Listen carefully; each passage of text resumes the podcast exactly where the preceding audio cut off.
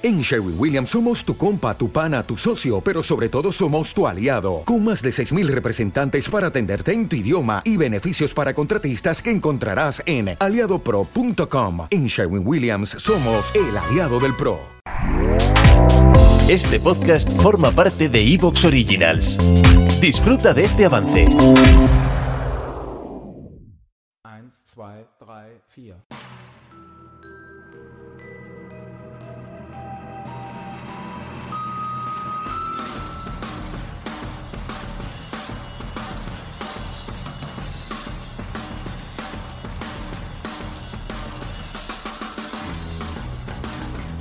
Hola amigos, hola amigas, es verano y es tiempo de Dex Conexión.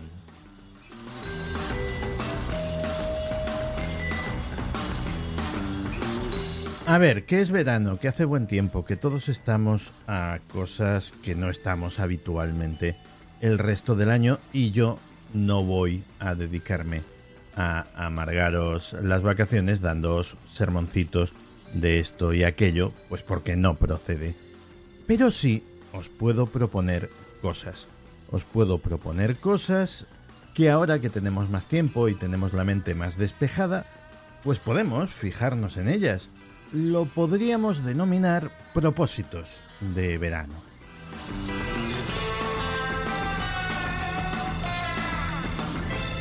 Y un gran propósito de verano sería, por ejemplo, ¿Qué tal si hasta septiembre intentamos no etiquetar a nadie, no colgarle a nadie una etiquetita de ningún tipo, tratar a todo el mundo como lo que es, personas únicas, individuales, con sus cosas buenas, con sus cosas malas, sin estereotipar, sin encasillar, sin señalar.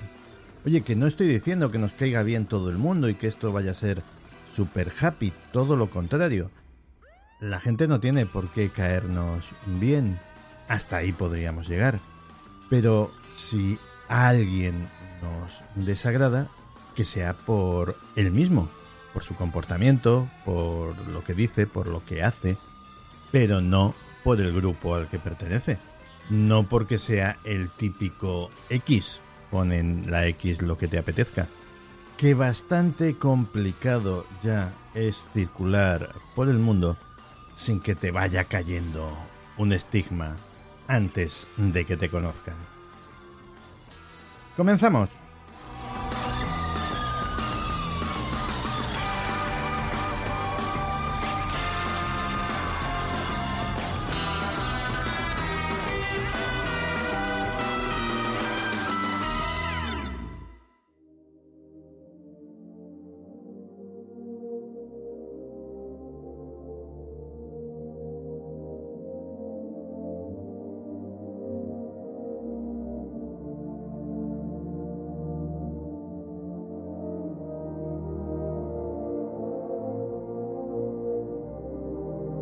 Decía esto de las etiquetas porque cada día es más complicado que algo que digas o hagas no te acabe metiendo en alguno de los múltiples packs ideológicos que están a disposición de la población y que muchos adoptan de forma espontánea y entusiasta.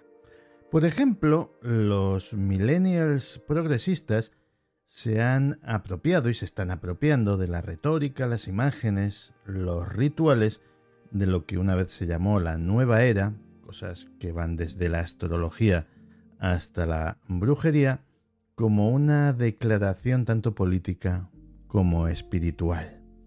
Y en lugares como los Estados Unidos, los políticos están tomando buena nota de ello y obviamente se aprovechan.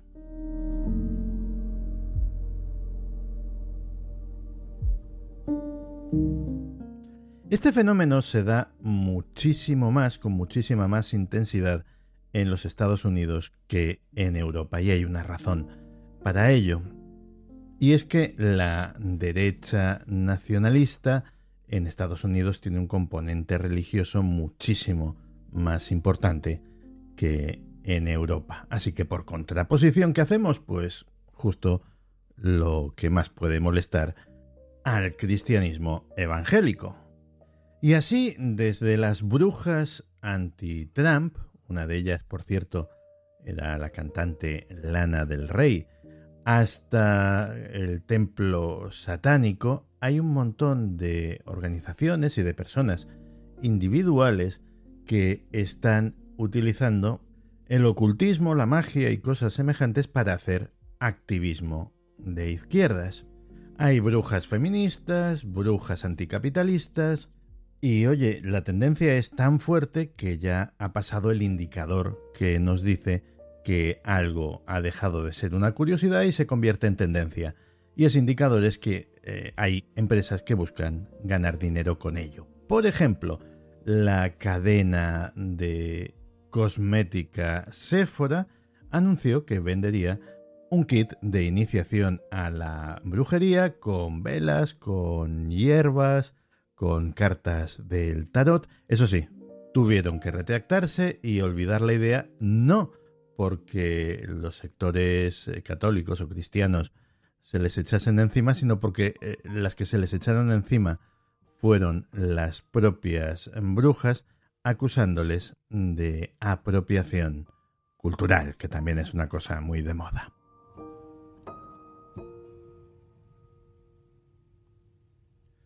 A ver, todo esto puede sonar muy a días extraños, pero en el fondo es la respuesta lógica a una situación que se da en Estados Unidos y crucemos los dedos para que no se empiece a dar en Europa.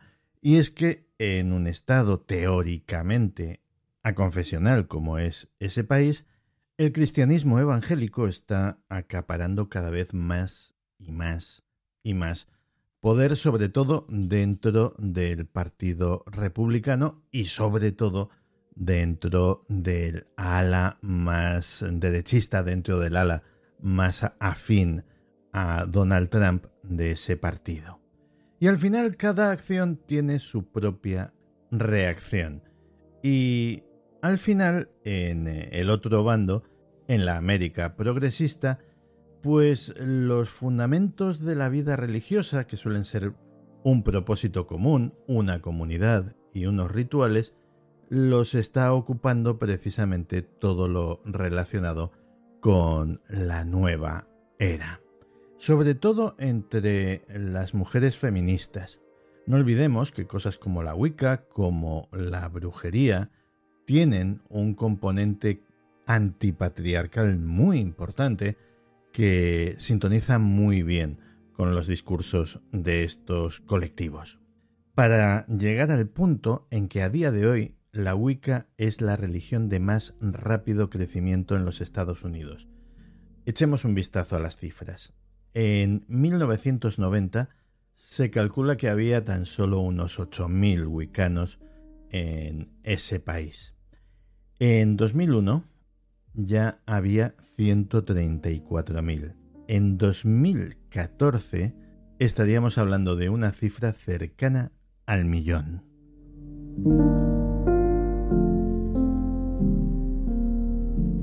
En todas las épocas tiene que haber una contracultura. Es algo que podríamos denominar como una constante sociológica. Un papel que en otros momentos pues han cumplido la cultura de las drogas o algunos géneros musicales como el rock and roll, el hip hop e incluso el jazz en sus orígenes. Básicamente se trata de encontrar una comunidad paraguas para todos aquellos que se sienten empujados a un lado por la cultura dominante. Se trata de encontrar una identidad común. La nueva era en los años 60 en medio de toda la revolución hippie, fue una especie de subcontracultura. Estaba ahí metida en ese ambiente y tenía, tenía sus propias características. Básicamente era inefablemente benigna. Se trataba de que todo era buen rollo, buen karma. Los nuevos ocultistas, las nuevas ocultistas, porque en su mayoría son mujeres, reclaman también lo que podríamos denominar la magia negra como una respuesta legítima e incluso necesaria a la opresión de la sociedad. Algunas de ellas lo han hecho con tal vehemencia y con tal falta de contención que, por ejemplo, a Jex Blackmore la terminaron echando del templo satánico, que para que te echen de un sitio como el templo satánico tienes que liarla muy parda. En fin, solo el tiempo dirá si esto se acaba convirtiendo en una tendencia consolidada o se queda en una moda flor de un día.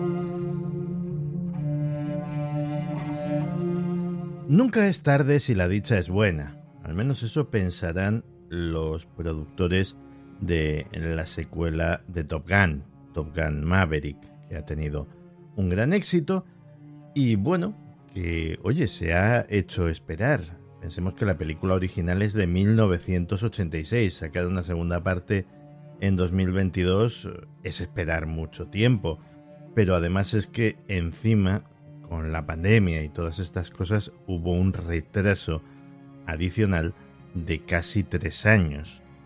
Pero bueno, parece ser que muchos de vosotros decís que la espera ha merecido la pena. Yo no lo sé porque no he visto aún la película.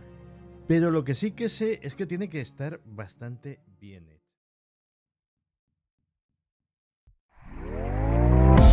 ¿Te está gustando lo que escuchas?